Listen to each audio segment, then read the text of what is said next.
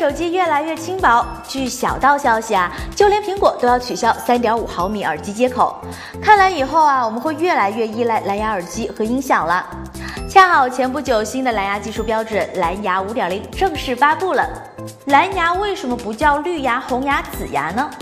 在公元十世纪，丹麦有一位国王，他非常爱吃蓝莓，牙齿被染蓝，所以啊，他的外号就叫做蓝牙。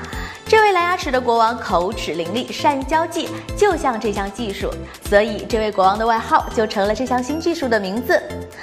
在过去的二十年间，蓝牙技术呢先后推出了十个版本，它的技术和功能都在逐渐的完善。对蓝牙五点零，我们最关心的呢是传输的速度和距离，这两个与听音乐和传文件最为相关的特性。更快的速度意味着更好的音质，更远的距离意味着更方便的连接。蓝牙五点零的传输速度达到了每秒三兆，比四点二版本增加了一倍。